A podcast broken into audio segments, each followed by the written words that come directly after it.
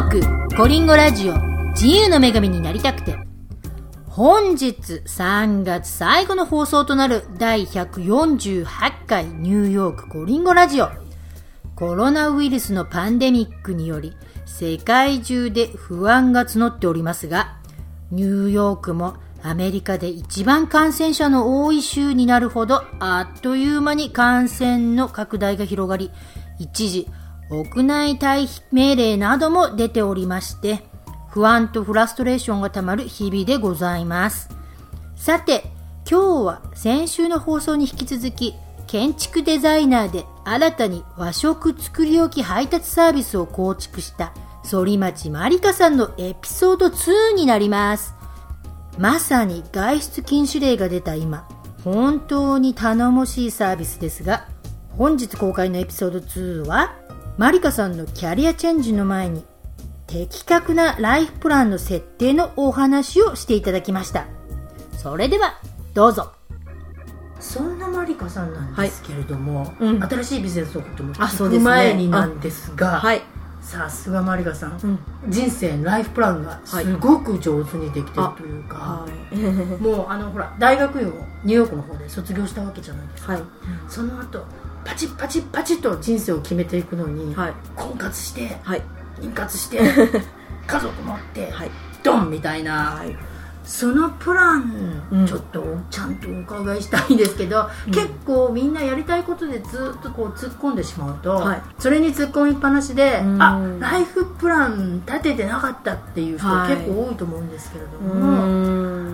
まず婚活。はいまあ、たくさんの人が婚活してる方とか多いと思うんですけれども、はい、ニューヨークでも。特に日本だとちょっともっと早いじゃないですか、うん、20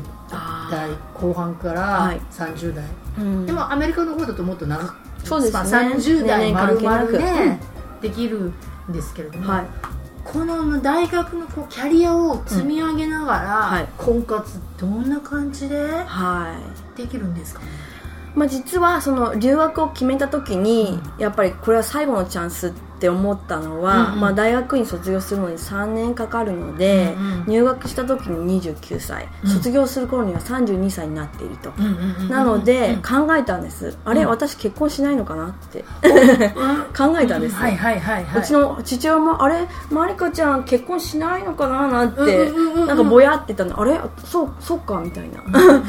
それ考えたんですね、はいはいはい、でその前に結婚もそうなんですけどあ子供も産みたいなっていうのは思っていたので、まああの32歳ギリギリのライン、うん。うん、まずなんていうんですか私の性格で言うと、はい、たくさんのことは同時にできないんですけど、うん、割と短期集中型なので、あのまずは大学院を卒業しようと思ったんです、はいはい。はいはい、でその中で、えっ、ー、といろいろこうあああいうことを婚活でしたらいいんじゃないかっていうのは思いついたのは全部リストに書き留めていてリスト化したんですね。はい、いつもリストが人生で私の中にいつもリストがあります。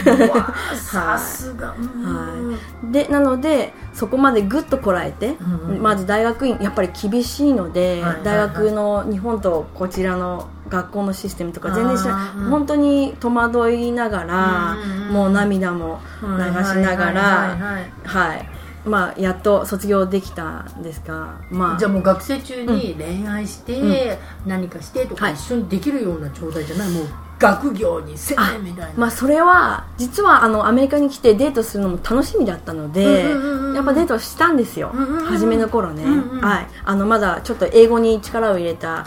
初めの頃？そう。それはなんか、はい、アメリカ人のボーイフレンドができたら、うん、そうそうそうそう。英会話がちょっと上達するかなって思いますよね、はいはい、あと学校だけじゃない世界もいろいろ見たいとか思っていてで何人かこうデートしたんですけど、うん、やっぱりね私のその感情が、そのそのなんですかデートのした相手の方のこととか、テキあの何ですかメッセージとか送ったりメールしたりとか、なんかそういうので気が散ってしまって、うんでちょっとあこれは良くないなと思ったんです、うんでまあ残念なんですけど、まあそこでまあ、大学院卒業するのが初めの目標なので、うんまあ、そこまで封印しようと、その代わり、あの思ったことは全部リストにあもう大学に卒業したらこれをするっていう,、はい、いうリストを作っておいたんです、作りました。はい。その中に婚活って？いや、はい、婚活のリリストです、はい、婚活リストはい。大学院卒業2014年5月に卒業する予定ですと、うん、でその5月卒業して6月からスタートしたんですけど、うん、もうその婚活について何をするべきかというその婚活リストも、うん、ええー、はい、えそれ詳しく聞かせてくださいあもちろんです、まあ、よく聞かれるのはオンラインデートしたんですか、はい、あ、はい、もうしました、い、ろいろ eHarmony とか、はい、 OkCupid とか、はいまあ、最近は Coffee Bagel がいいとかあと何でしたっけ？ Match.com、まあこれはね定番の、ね、はい。まあいろんなものを試しました、うん、あそれはいろいろ質がありますね。なんか、うん、あの会員が少しお金払わないといけないものは、まあ、ちょっと男性の質もいいとか、うん、あの無駄なね、ね無駄なメールはたくさん来ないとか。ちょっと無料だと、はい、無駄なメールをそうなんです。それすぐいっぱいになっちゃって、はいはいはい、あの本当はお目当ての人たちとの連絡が取れないとか、まあいろいろありますよね、はい。もうそこで出会った人たちとか、あとはスピードデーティングもトライしましたし。はい。私もやりました。やりました？一、回で断念しました。はい。まあたったたった言ったねあれあの人とこの人はどっちがどっちだったっけ？みたいな。あれ1分ぐらいしかないんですよね、そうですね。回転チェアみたいな感じで、はい、次次であとちょっとミングルタイムみたいなそうはいはい、でも大体1人か2人ぐらいの男性にみんなわーっと集中してみたいな感じで。はい。えー、じゃスピードデーティングもやり、はい、はい、あと結婚相談所も登録しました。うわはい、結婚相談所も、うん結婚相談所も、まあ、あのニューヨークで老舗のところが何か所かありますので、まあ、そういうところに、あの結果から言うとやっぱり結婚したいと思っている男性に出会うのが、うん、まあ、確率は高いとは思うんです、だってあちらもそうだから、ただデートしたい人っていうわけではなくて。なので、まあ、それは良かったなと思います。そういうところで開かれているパーティーとか、あとはもうお見合いみたいなものとか。はい。え、うんじゃあご主人現在のご主人をゲットしたのは、はい、オンラインそれとも結婚相談所、うん、それが、うん、どどっちでもないんですね。はい。であのリストの続きがあって、うん、それ以外に、えーとまあ、周りに言いまくるっていうのがあってはい今結婚相手を探していると。はい、はい、これ結構言わない人いるんですよね。そうですね。言わずに、はい、もう自分だけで探してる人、うん、でもあれ言った方がいいですよね。絶対言った方がいいです。それは、まあ、周りに言うのもそうですけど自分にも言うことになるのでやっぱりコミットメントですよね、はいはい、やっぱり自分を欺いているとやっぱりコミットメントできないので、まあ、私はこの、えーと、2014年の6月から、まあえーと、2015年の2月までっていうこの短期間また短期集中なのでこの短期集中の中でできることをやって、うん、最まあ、最後に決めようっていうじゃあもう本当にほ、うん、1年弱ぐらいそうですね。決めたんですね。9か月ぐらいだったかな。9ヶ月ぐらい、はい、でまあ100人以上の人とデートしたり紹介していただいたりっていうのをしてはい。はい。わあでもそれ結構こっちの人ってあまりコミットして、したがらない人多くないですか？はい。特にニューヨーク。そうですそうです。ニューヨークは本当に男性あの売り手市場っていうんですか、はいはい、女性より男性の数あ逆だ。女性の方が多いんだ、うんうん、そう、そうそうそう。女性の方が多くて。そうなんです。なので男性の売り手市場なのではい、でしかもだそのニューヨークにいらっしゃる男性っていうのは、まあ、各地からね、はい、やっぱり夢を見てるわけなので。そうそうそうドリーマーが多いんですよね。なので現実的にすぐ落ち着こうっていう人はなかなかいないんです、うん、いないと思う、はい、うん、なのでも結婚できたらすごくラッキーと思って。だから 結構ニューヨークシティって、独身多いですよね。はい。晩婚も多いし、はい。そうなんです。結婚した晩婚のチャンスは逆にありますね。あうん、田舎よりは、はいはいはい、逆に。はい それはいい面だとなるほどね、なるほど。田舎だともうみんな動きがないのでもうやっぱ手近なところでみんな落ち着いてもうファミリーも大きくなってっていうのが。はいえこの、なかなかニューヨークでは、コミットしたがらない結婚したがらない男たちが多い中でどうやって切り抜けていったんですか、はい、そうですね。えっ、ー、とそれであの男性の、書かれた恋愛本というかマニュアル本なんかとか、うん。うん、あとセミナーとか、うんうん、そういうのにも行ったんですね、はい。マルクさん勉強家ですね。ありがとうございます。それで日本ではなくて、うん、えー、とやっぱり欧米系のそういう恋愛マニュアル、はいはい、で一つそこで学んだのは、うん、男性には人生のロードマップっていうのがあって、うん、そのやっぱりど先ほど言ったドリーマー、特にニューヨークにはそういう人が多いと思うんですけど、やはりその夢に向かって頑張っていこうって言って、燃え尽けてない人、諦めきれてない人、または新しい夢を持ち始めちゃった人はやっぱりコミットメントしづらいですね。っていうのはやっぱり自分の集中できることってたくさんできないのでやっぱりその夢に向かっている時に財力とか、あのエネルギーとかもやっぱりそそちらに向けたいので、まあガールフレンドはいいと思うんですけど、そこであ結婚しもしようとか、あの子供を持とうとっていう思える人ってなかなかいないと思うんです、なのでそのデートする時もやっぱりそこがあの見極めのポイントにはなっていて、あの何人か最後に残ってた人のあの9ヶ月のねデッドラインが来た時に、あの残ってた人の中に結構人好きだった人がいたんですけど、うんうんうん、彼はあのまだ DJ をこれから目指すっていう人だったんですね、はいはいはいはい、でもうそれが2014年なのでもう6年5年経ちますね、はい。はい、うん、彼結構今成功してきて、うん、DJ で。DJ でね、うん、そうなんです。なのでその時に待てる彼女だったら全然良かったと思うんですけど私はごめんなさいっていう感じでっていうのは子供を産みたかったし、だってそうですね、うん、5年も待ってたら大きなタイムロスですよね。かなり女性としては、ね、かなりの、うんうん、だからよっぽど彼に続婚で、もう彼がいないと人生がっていうふうに思えるぐらいだったら、まあそれもありだったかもしれないですね、子供も養子でいいとかねもしダメな場合は、ただ私の場合はまだちょっと諦めきれないというか、まあ、他にあありがたいことにその婚活を経て、最後にそのデーティングの間に、あの残った方。既得な私とあの、正式なお付き合いをこれからしたいって言ってくれる人が、まあ、何何人かいたので、まあ、かか彼はちょっと外させていただいてでこの、うんまあ、最終的にはこの旦那さんになったわけですけど。で旦那さんは言いまくってた中の最終的にその、えーと、紹介してもらった。そうじゃあ、うん、知り合いから紹介してもらった方っていう、はい、はいそっちから来たんですね、はい、やっぱり言っとくもんですね。言っとくもんです。本当に。でそれも真剣に探しているというふうに言うんですね、うんよくやっぱり私婚活してるんですみたいな、うん、わーってもう私本当に真剣だったので、うん、うん、もう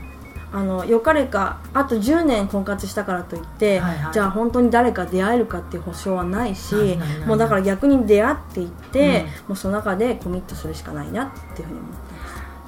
すすごい。私そこまで考えられなかったな。もうもうとにかく数こなしたんですけど、うん、はい。あいいですね、うん、こなした割にはそ見つけたのがちょっとまあ、あのいやそう。まあわか分かりませんよ、うん。今結構何年か一緒あそうですね。私はパートナーと6年ですけど、うんなんか結婚願望が自分になくて、結婚しなくてもよかったんですけど、はい、子供欲しいかなと思ったので、はい、ただコミットしたのが遅かったのと、うん、タイミング的にね、はい、こう相手も、うん、そうなんですよね。コミットしてくれないと、はい。妊娠ばっかりは一人でできないので、ね。はい、そうなんです。だ結婚もそうなんですけど、はい、まあ、結婚はスタイルなのでどちらでもね、はいはいはい、そうそうなんですよね。あの子供はやっぱり2人で決めることなので、はい、でその決めるあお付き合いするときに、はい、まあ、将来あのプレッシャーではないけど、うん、かけるわけではないんだけど、うん、あの将来的に私はもしあなたとうまくいったら子供が欲しいんですけど、うん、あなたはどうですかっていうふうに一応聞いていて、で彼ももちろん欲しいっていうふうに言ってくれたので、あじゃあお付き合いさせてもらおうかなと、日本人の女性だけなのかわからないんですけれども、はい、子供を欲しいとか、結婚したいを前提に言ってしまうと、はい、男の人がドン引いてしまって、はい、言わない人も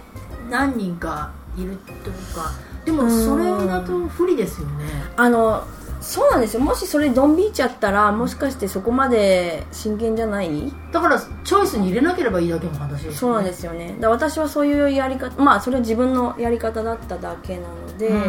まあもしかしてそれであのまあタイムロスになる可能性はあると思うんです。うん。だ例えば本当それでね蓋を開けてみたら本当に結婚まだできない人だったら、うん。やっぱりそれで別れちゃった後また新しい彼を見つけるっていうのは大変ですよね。かなりのタイムロスですね、うん、もうそこだけが男性と女性の違う面っていうか女性はやっぱり子供を見たいっていうふうに思っていたら、それはちょっと私だからまあ私はそれはできなかったんですけど、はいはい、うん。じゃこれこの放送、日本語放送なので日本人の方がたくさん、うん、聞いてくれてると思うんですけれども、はい、あの日本からね例えば国際結婚とか、はい、そうやって憧れて、うん、なんかアメリカ人の男性とデートしたい結婚したいっていう人たちに、先輩として何かこうコツとか、テクニックとか結婚のあります？そうですね。一つ明確になったのがこの婚活をして、まあ、100人以上もう出会っていくと、はい、まあ、カタログのようにどんどんめくっていって、まあ、ここちょっと気になるみたいな付箋を して、はいはい、時々戻ったりまあ、戻ってあの向こうから戻ってきたりいろいろあるんですけど、うん。うんあの今の旦那さんだけにもし出会っていたら、選ばなかったかもしれないって思っていて、要はやっぱりいろんな人に出会ったから、あの割と旦那さん普通だな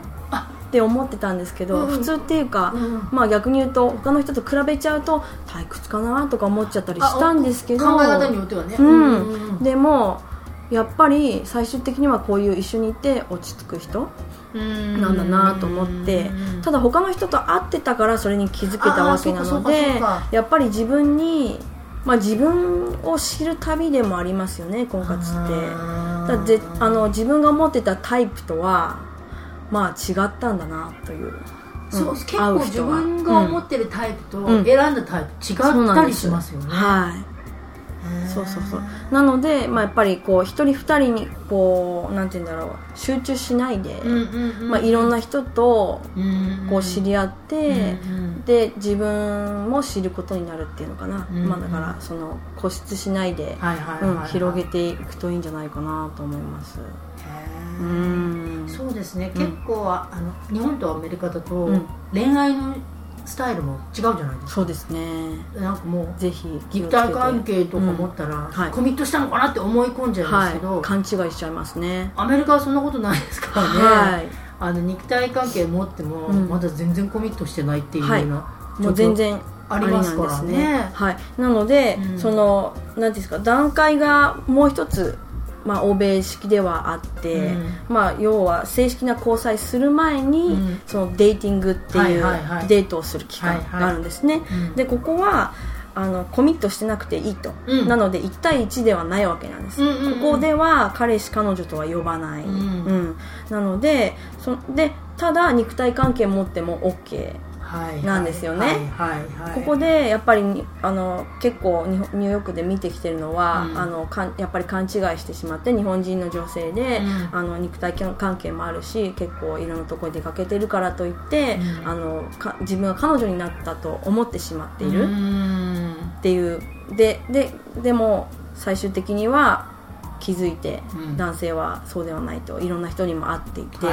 いうのに気づいて、自分は彼女じゃないし彼も彼氏じゃなかったっていうこと、っ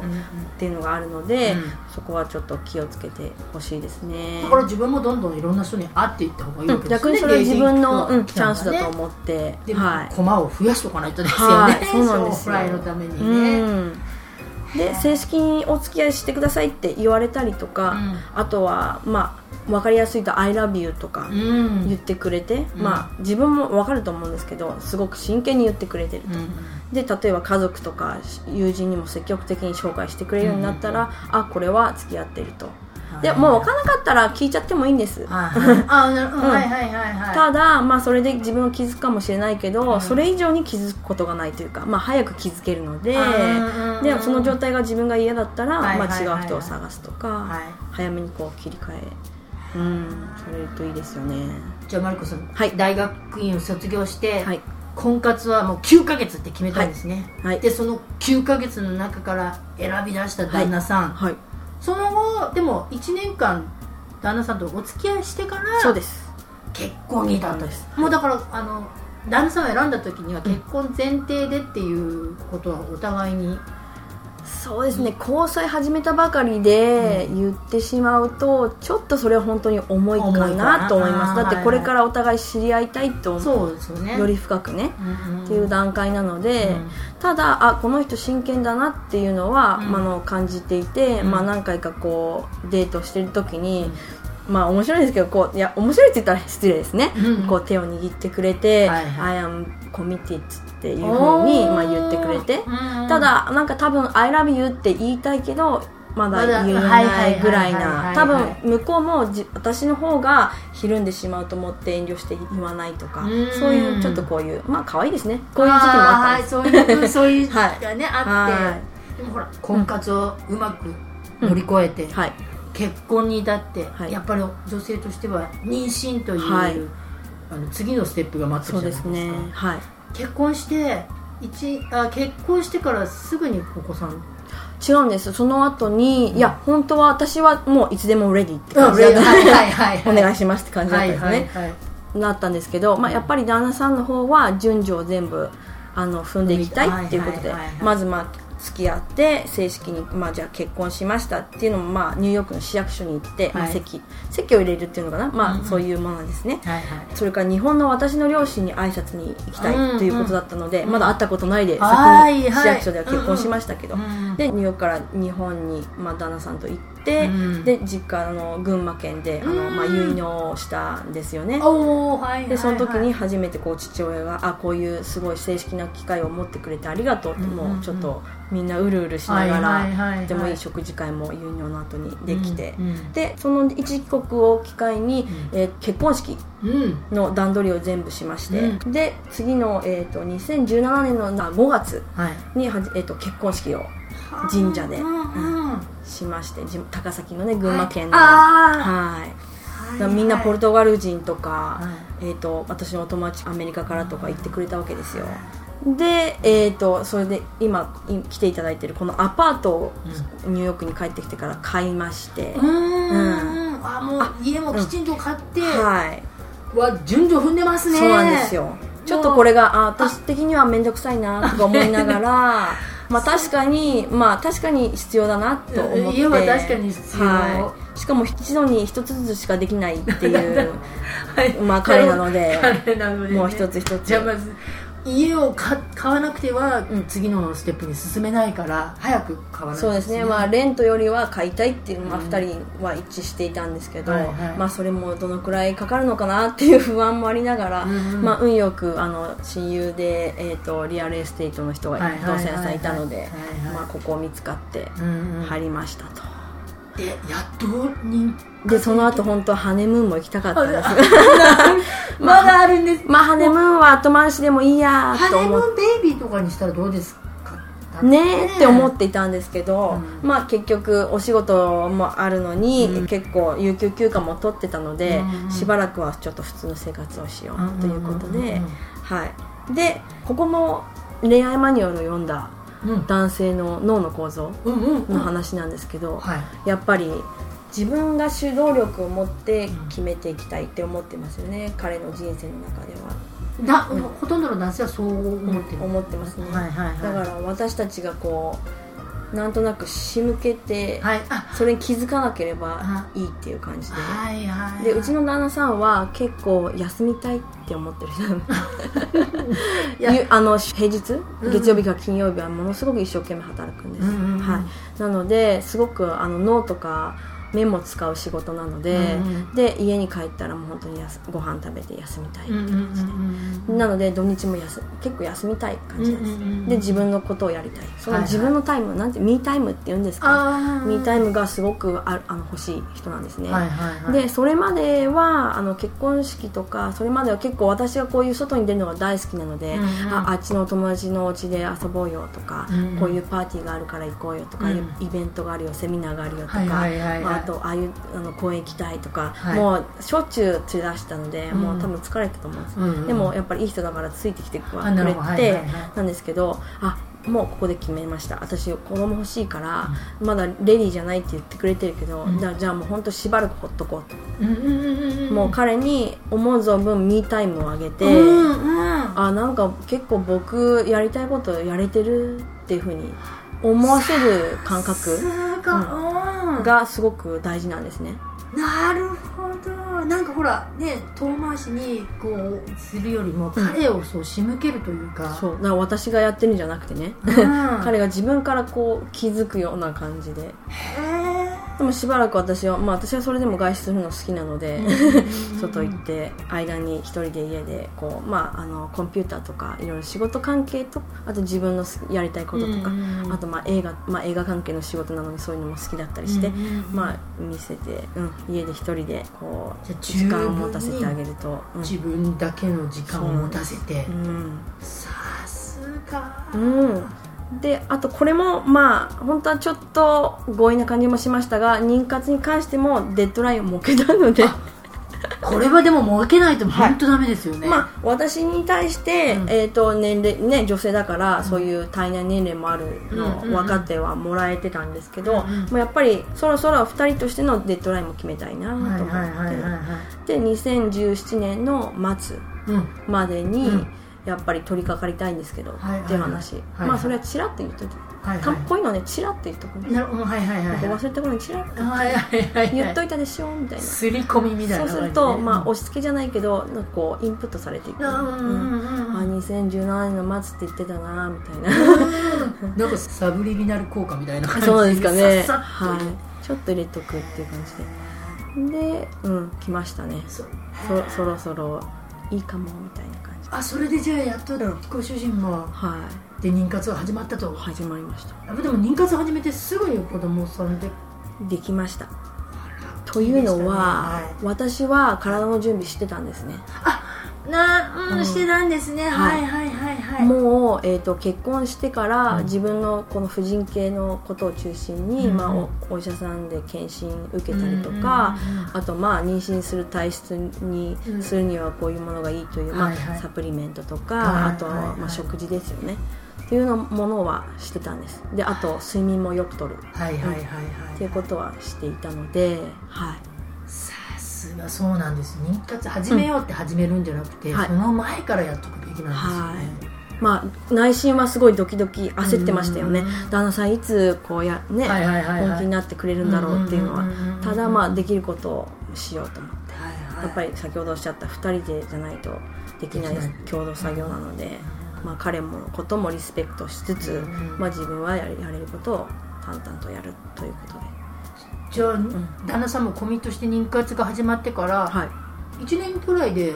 お子さんも多かったんですか、うん、あもうね2か月目で妊娠ああ2か月。さすが、はい、まあ、それもやっぱりいろいろ読んでおきましたよね。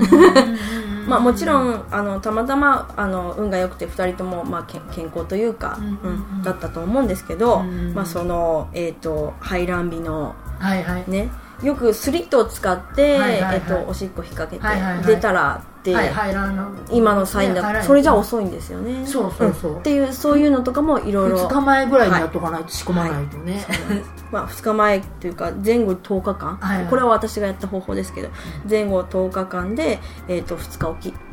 排卵の、うん、だから5日前からと5日後。こう、うん、もうまあ1日おきに。はい。これはね本当に体力ですね。でも最後は本当に彼の方がもうなんか決心がついてたので、うんうんうん、もうあのマリカ「It's time」とか言って言ってくれてまあはい。でお子さん無事に儲け、うん、はい。でですね、はい。新しいビジネスの話になっていく来ましたねやっとみたいな。はい長長らくお待たせいたしました。新しいビジネス今まで建築デザイナーとして活躍してきたんですけれども、うん、ドン新しい全く違う職種、はい。はい、和食作り置き、うん、サービス、はい、配達これはどこからどういうふうにアイディアが転がってきたんですか、はい、はい、本日はここまで。次回ついにマリカさんの新しいビジネス和食作り置き配達サービスの展望が明らかになります。では、来週の放送もお楽しみに !See you next week! バイバイ